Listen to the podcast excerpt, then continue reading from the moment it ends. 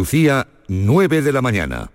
La música de tu vida la tienes en Canal Sur Radio Música. Y este jueves por la noche te proponemos un viaje por la memoria y los recuerdos con The Beatles. Disfruta de 72 horas ininterrumpidas de la banda de rock más popular del siglo XX, con todos sus discos, éxitos, la influencia sobre otros grupos y la música.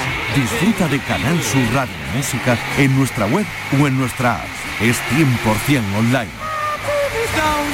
Canal Sur Radio Música, la música de tu vida.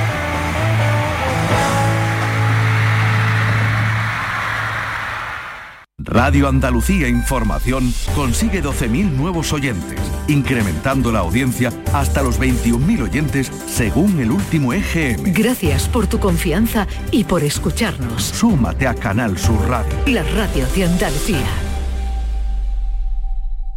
RAI fin de semana con Ángel Puche. Buenos días Andalucía, bienvenidos un día más a RAI, a Radio Andalucía Información. Tenemos por delante dos horas y media de actualidad, servicio público y música para acompañarles. En RAI fin de semana es el tiempo para la memoria. Hoy 17 de abril, segunda entrega de la entrevista que el responsable de esta revista radiofónica especializada, Rafael Guerrero, realiza a la alcaldesa de París la socialista Anne Hidalgo, quien asegura que los republicanos que liberaron la capital gala fueron héroes. Orgullosa dice de proclamarse antifascista. Defiende Hidalgo que cualquier demócrata tiene que ser antifascista porque es la forma de gobierno, apunta, más horrorosa y que niega los derechos humanos. Rafael Guerrero, buenos días. Hola Ángel, buenos días. Actualidad, información, servicio público y música. Todo eso es RAI, Radio Andalucía Información. En RAI fin de semana. La memoria, con Rafael Guerrero. Sean bienvenidos a La Memoria, el programa semanal que la radio pública andaluza dedica a la memoria histórica. Hoy les ofrecemos la segunda parte de la entrevista en exclusiva con la alcaldesa de París, natural de San Fernando, provincia de Cádiz. Anne Hidalgo se ha esforzado desde su elección en 2014 por homenajear a los republicanos, colaborando siempre con asociaciones de exiliados españoles en Francia. Hidalgo recuerda en la entrevista varios de estos actos, incluida la inauguración del Jardín de la Nueve con presencia del rey Felipe VI en 2015, admitiendo que fue algo extraño por ser un homenaje a los exiliados republicanos y revelando datos curiosos de los preparativos con la Embajada Española. También promovió en 2018 y 19 actos oficiales por los republicanos con la presencia del presidente del gobierno español Pedro Sánchez y de otros ministros, pero siempre con el apoyo de las asociaciones de exiliados en Francia. La alcaldesa de París no duda en autoproclamarse como bastante antifascista porque es la forma de gobierno más horrorosa y que niega los derechos humanos y apuesta por la investigación y la participación ciudadana con la movilización popular para hacer frente a los riesgos del revisionismo histórico. Anne Hidalgo elude pronunciarse sobre la presencia de la estatua del general golpista Varela en su pueblo natal, San Fernando, aunque sugiere contextualizarla o retirarla, tras recordar el reciente cambio de una calle en honor de un científico pronazi a la de un resistente en París, una ciudad donde no hay recuerdo público al mariscal Petain, que fue héroe de la Primera Guerra Mundial, pero que se transformó en traidor por colaborar con los nazis en la Segunda Guerra Mundial. En RAI fin de semana, la memoria. Radio Andalucía Información. He hablado con representantes de distintas asociaciones de exiliados en Francia, he hablado con Veronique Salou, he hablado con otras personas más y, todos reconocen el mérito que tiene usted eh, desde que está en la alcaldía de haber impulsado estos homenajes, estas conmemoraciones y celebraciones en honor de los republicanos españoles, especialmente los de la 9. Yo quería preguntarle, ¿qué le conmovió más? Porque ha habido varios homenajes y demás. Eh, la inauguración del Jardín de la 9 en 2015 con presencia del rey Felipe, los actos de 2018 cuando estuvo con el presidente español Pedro Sánchez, o los del 19 en el 80 aniversario del exilio con una nutrida representación del gobierno español también, ¿no? Eh, lo digo porque eh, al final se acabó borrando la inscripción de la placa aquella que decía que el rey Felipe, los reyes de España habían inaugurado el Jardín de la Nueve, eh, y fue, creo, a instancias de los descendientes de los exiliados. ¿Cuál le conmovió más y por qué se borró eso? Bueno, yo, creo que cada, cada uno de esos momentos fue muy importante porque los reyes que vinieron y que inauguraron el Jardín de la Nueve, eso tenía algo un poco extraño también, ¿no? totalmente. Totalmente extraño. y yo recuerdo que cuando le propuse al embajador, porque el embajador me llamó para saber lo que podíamos hacer con los reyes aquí en, París. Y le dije, bueno, es un poco, a lo mejor un poco, como decir, mm, em, un poco extraño lo que le iba a proponer y, enseguida me dijeron que sí, que era una idea que, los reyes estaban más que encantados, que, que encontraban que había ahí un símbolo muy importante para ellos fue un momento muy importante porque también estaban aquí las asociaciones de exiliados y, hubo un encuentro muy interesante y muy fuerte y para mí era un paso no, no, no tan evidente, pero un paso interesante también en el reconocimiento de esta historia de los republicanos españoles aquí en Francia y en la liberación y por el rey de España. Luego, es verdad que cuando empezaron las conmemoraciones con una representación de gobierno español mm, más importante porque han estado aquí y, por ejemplo el año pasado cuando inauguramos mm, el nuevo Museo de la Liberación que, yo he trabajado mucho en él en todo este mandato. ¿eh? Esta inauguración del Museo Jean Moulin eh, Museo de la Liberación, donde estuvieron presentes la representación del gobierno español, con la, ministra de Justicia, fue también un momento muy fuerte porque en este museo también ha entrado la historia de los republicanos españoles en la liberación de París, pero también con toda la historia que, mm, anterior de esos republicanos, por qué fueron republicanos y por qué mm, integraron esta compañía de la segunda división blindée de, del general Leclerc con el capitán Drone que estaba, em, que encabezada esta, esta la, la, compañía La 9. Por cierto, mi más sentido pésame por la reciente muerte de Madame Colette, capitán Drone capitán Drone, que, que estaba con nosotros siempre. siempre. Ella era la hija del capitán Drone y me decía siempre, no puede imaginar lo que eran los republicanos españoles para mi padre. Su padre era capitán del ejército francés y, y venían de vacaciones a su casa después de todo esto. Mm me dice, los consideraba como sus hijos, ¿no? Y, había una relación entre el capitán Drone, su hija, la, que, acaba de, morir, y, esos hombres de, la nueve, que era como una familia increíble, ¿no? Que se había construido, mm, claro, en, en la guerra de España, pero también en todos los combates que llevaron y después, que permaneció después. Y ese momento de inauguración de ese museo también para mí fue algo muy, muy fuerte porque porque esta inauguración también era de, era de, hacer entrar en la historia oficial, por fin oficial, la, la participación de los republicanos españoles. Hay algo muy, muy gracioso porque, claro, aquí en París tenemos todavía una federación anarquista ¿eh? muy, muy presente de la CNT y, en cada conmemoración vienen los militantes de la CNT con las banderas mm, negra y roja y, al principio cuando empezamos esas conmemoraciones mm, policías, oficiales me decían, uy, uy, hay una manifestación que ahí están los anarquistas y yo decía, no, no, no, no hay problema, estamos juntos, estamos conmemorando la misma historia y en esta historia de verdad que, que, estamos llevando una memoria de hombres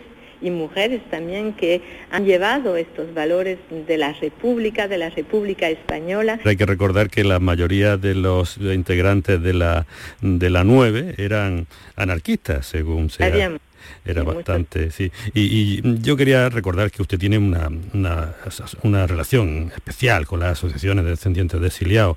Si no, todo eso que está usted haciendo pues sería bastante más problemático, especialmente con el grupo de Veronique Salou, a quien, con quien he tenido bastante contacto para preparar esta entrevista. Y, quería yo preguntarle, la 9, que es todo un símbolo de la lucha antifascista, de la lucha contra el nazismo, de la lucha por las libertades. Señora alcaldesa de París, San Hidalgo, ¿se considera usted antifascista? Eh, porque debe un demócrata que se precie de serlo proclamarse antifascista. Oh, sí, yo soy antifascista, claro, y bastante antifascista. Yo creo que, que todo mi compromiso político ha sido de buscar mm, la democracia, de, con, con, todas sus imperfecciones, ¿eh? porque la democracia también tiene imperfecciones, pero, pero claro que soy antifascista. Yo creo que mm, los sistemas totalitarios, como eh, lo que ha conocido España, con esa con esa represión tremenda, con, con todos esos muertos, con esa historia que, que, ha estado ahí imponiendo una lectura que no era la realidad, que también le negaba a, miles y miles de españoles los sufrimientos que habían tenido sus padres, sus abuelos. Mm, todo esto no puede ser mm, no puede ser humano. Todo esto hay que combatirlo. Yo soy profundamente humanista y, yo creo que los humanistas no pueden ser otra cosa que antifascista, ¿no?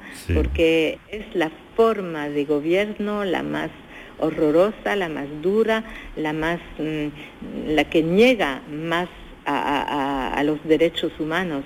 Pues que sepa usted que aquí en España el término antifascista para mucha gente, para demasiada gente sigue siendo un calificativo peyorativo. En fin, eh, mientras que en España se sigue sin superar el debate político y social de asumir las contradicciones con su pasado franquista, ¿cree, cree usted que Francia lo, ha superado, que hizo en su momento bien los deberes en cuanto a las consecuencias derivadas de los casi cinco años de ocupación nazi? Me, me refiero, por ejemplo, a los intentos, por ejemplo, de Macron de rehabilitar al mariscal Petain, que encabezó, como sabe, el gobierno títere de Vichy impuesto por Hitler en Francia. Y eso que el mariscal Petain, eh, por colaborar con los nazis, no tiene ninguna calle en Francia.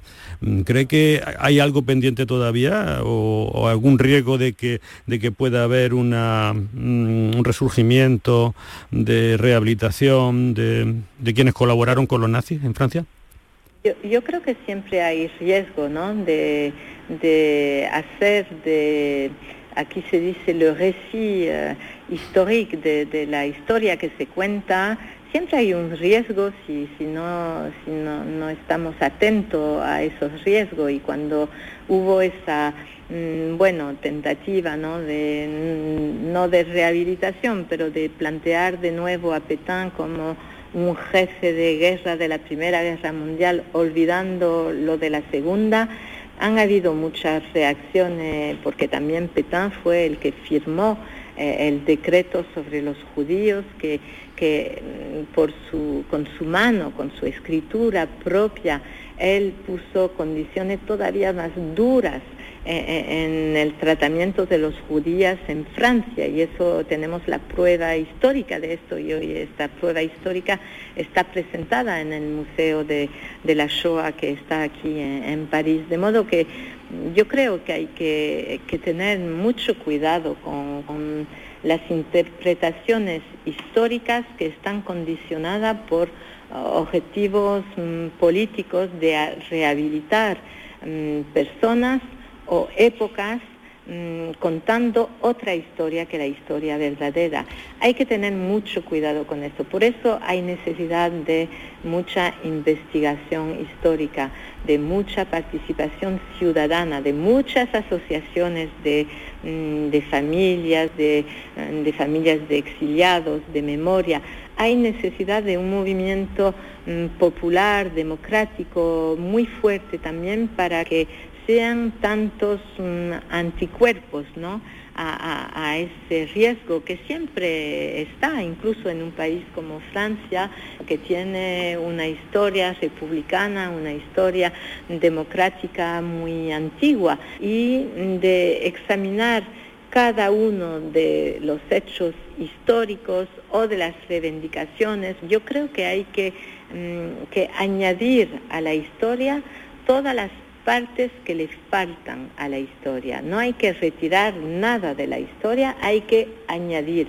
Y, en esto mm, se necesita gobierno con mucha determinación, es el caso, por ejemplo, eh, en España, pero se necesita también mucha participación ciudadana y mucha movilización ciudadano, ciudadana para que no, mm, no vengan esas, mm, bueno, eh, esas intenciones de rehabilitar a tal o tal. Le iba a preguntar por su pueblo, por San Fernando, por su pueblo natal. Usted sabe que allí hay una gran estatua presidiendo una céntrica plaza de unos militares, de uno de los militares golpistas, el general Varela, que promovió auténticas matanzas conforme iba tomando pueblos y ciudades.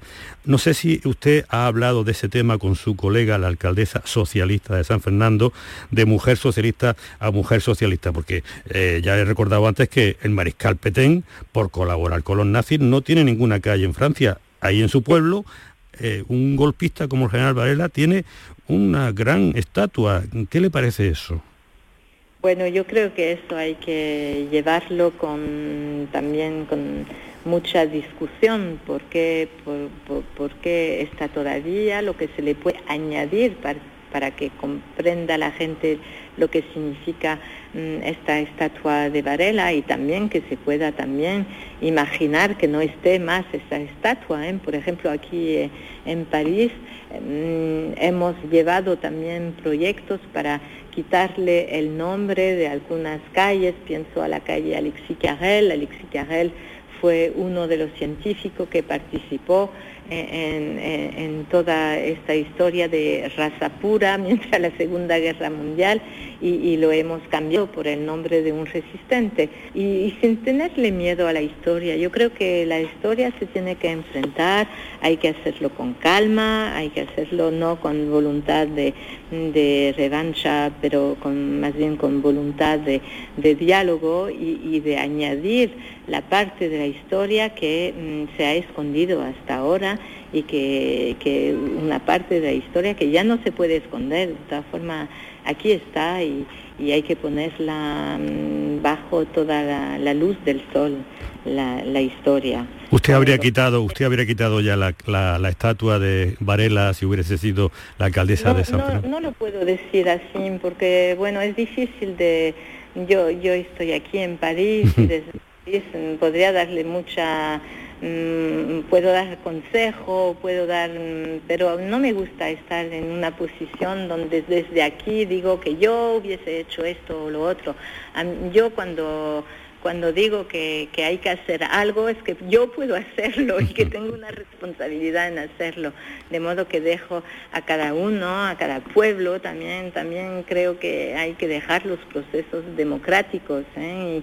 y, que no hay que tener una voz que viene de, otro sitio, de, de, otro lado y que va a darle una lección de, de democracia tal o tal. Algunos de los españoles republicanos, ya vamos terminando, fueron condecorados y pensionados eh, de por vida por haber colaborado con la resistencia contra los nazis.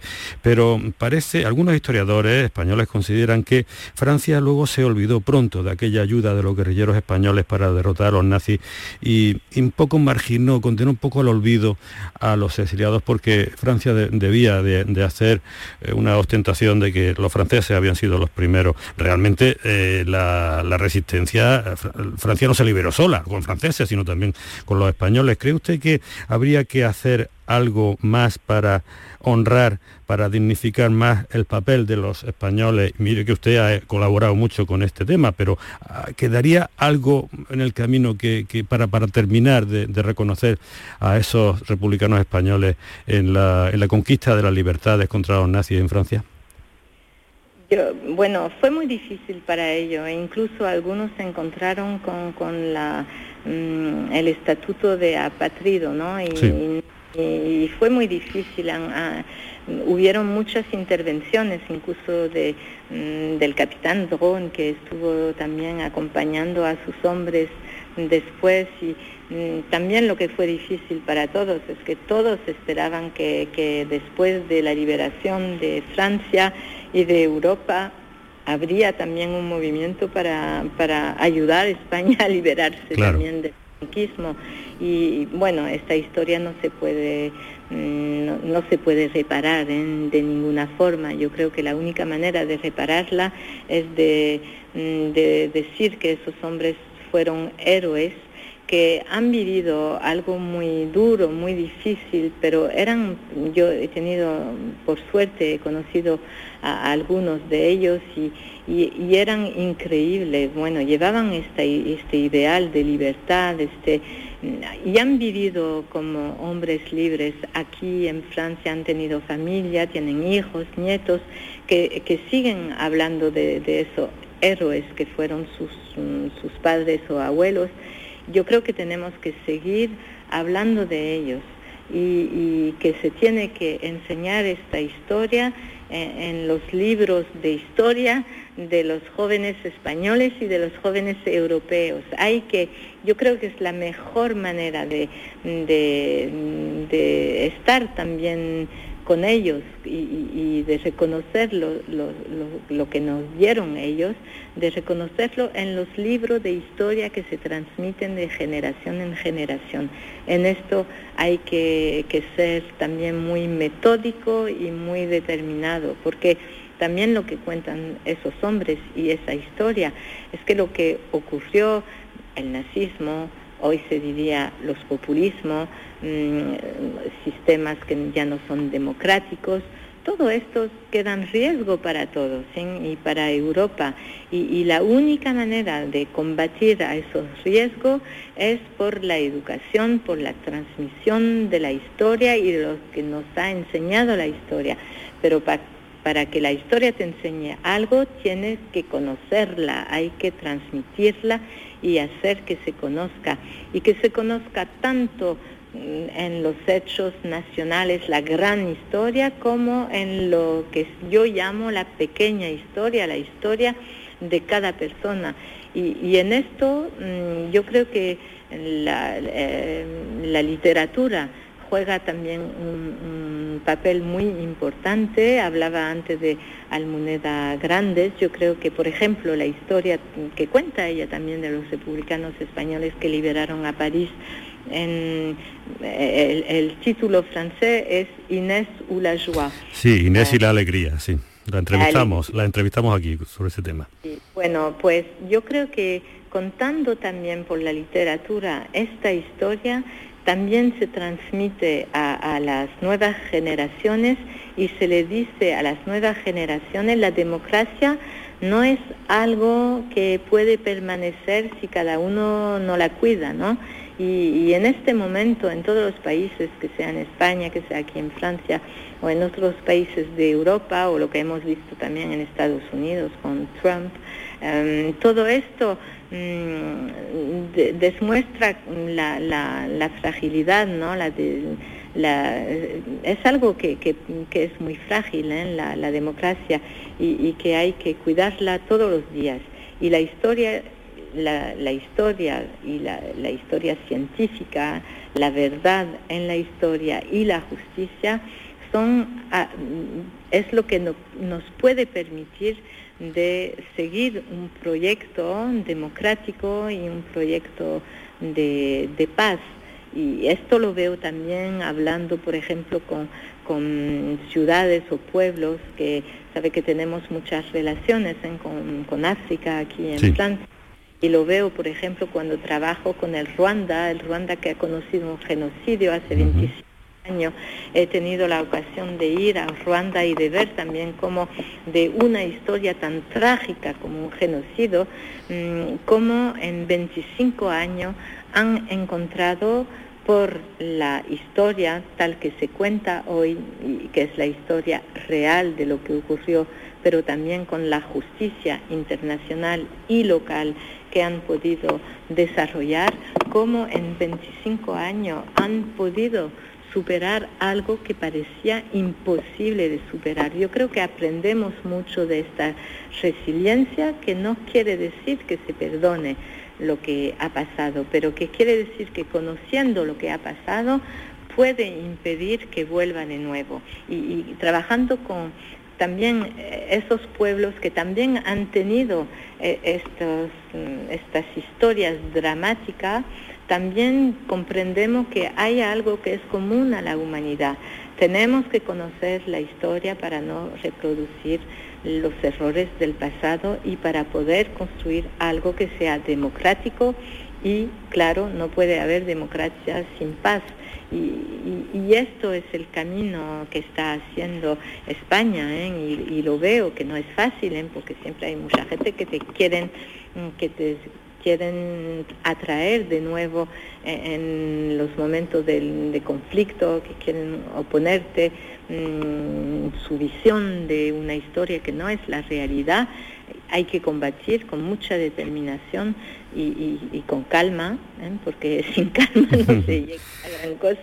Pero yo creo que está España en este camino y por supuesto a mí eso me, me da también mucha felicidad, ¿no? Porque pienso a mi abuelo, pienso a mi padre, pienso a todos los que no tuvieron esa justicia en aquel momento y, y bueno, no los hemos olvidado y seguimos hablando de ello porque hemos aprendido de ellos ni olvido ni perdón. hablaba usted antes de, esto, ¿no? Eh, ne pas oublier, ne pas perdonner, que me decían a mí tantos eh, republicanos exiliados españoles que lucharon en Francia contra los alemanes y que después fueron enviados a los campos nazis. Luego los, en Mauthausen me decían siempre ne pas oublier, ne pas perdonner. Y bueno, eh, realmente, señora alcaldesa de París, me encantaría seguir hablando con usted muchísimo más tiempo, pero ya no estira más el tiempo. Le doy la... tengo que también, bueno, seguir con sus tareas. Yo le doy las gracias por haber aceptado la invitación de la memoria en la radio pública andaluza. Gracias porque me consta que la gestión de la pandemia en una megaciudad tan cargada de historia, de belleza y tan emblemática como París le requiere mucho tiempo, máxime en este repunte. Sí, en este repunte de, contagios para aplicar medidas severas en la ciudad de la luz en el inicio de esta primavera del 21. Transmítale por favor a, mi agradecimiento a su hermana Mari que desde San Fernando haya servido de, enlace decisivo con usted para hacer posible esta charla tan agradable. Ana Hidalgo, bienvenida a Andalucía, que es su tierra natal, aunque me consta que no se olvida de los orígenes y que siempre que se permite su alta responsabilidad piensa en, Andalucía y se da una vuelta por aquí. Gracias por la sensibilidad y empatía memorialista que has puesto en la entrevista y suerte. Mucha suerte en su aspiración al Palacio del Elíseo, porque los andaluces ¿De qué habla? ¿De qué habla? eso, suena, eso suena, eso suena. Los andaluces nos sentimos orgullosos de tener a una ilustre paisana como alcaldesa de París, pero estaríamos aún más de tenerla como presidenta de la República Francesa. Esto es otra historia, ¿no? a notre histoire.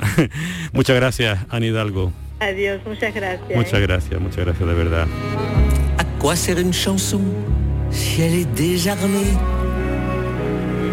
J'ai des chiens, bras ouverts, poings serrés, comme une langue ancienne qu'on voudrait massacrer.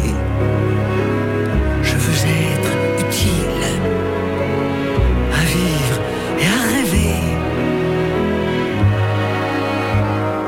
comme la lune fidèle à n'importe quel quartier. Je veux être utile à ceux qui m'ont aimé